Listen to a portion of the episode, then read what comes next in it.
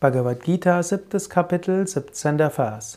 Krishna spricht zu Arjuna: Unter ihnen ist der Weise Beständige und dem einen Ergebene hervorragend, er ist der Beste. Denn ich bin dem Weisen über alle Maße lieb und er ist mir lieb.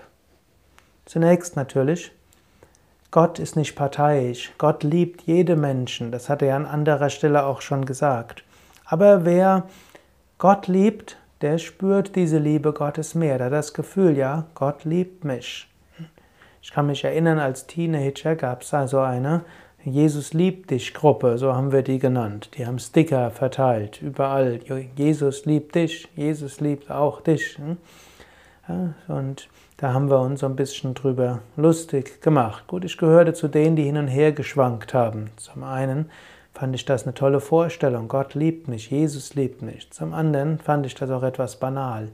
Wir können aber sagen, Gott liebt jeden, bedingungslos, eine bedingungslose Liebe. Gott liebt uns nicht nur dann, wenn wir nett sind, sondern Gott liebt uns auch dann, wenn wir mal Mist gebaut haben. Gott liebt uns immer. Aber wir können diese, diese Liebe mehr spüren, wenn wir uns zu Gott richten, egal aus welchem Grund.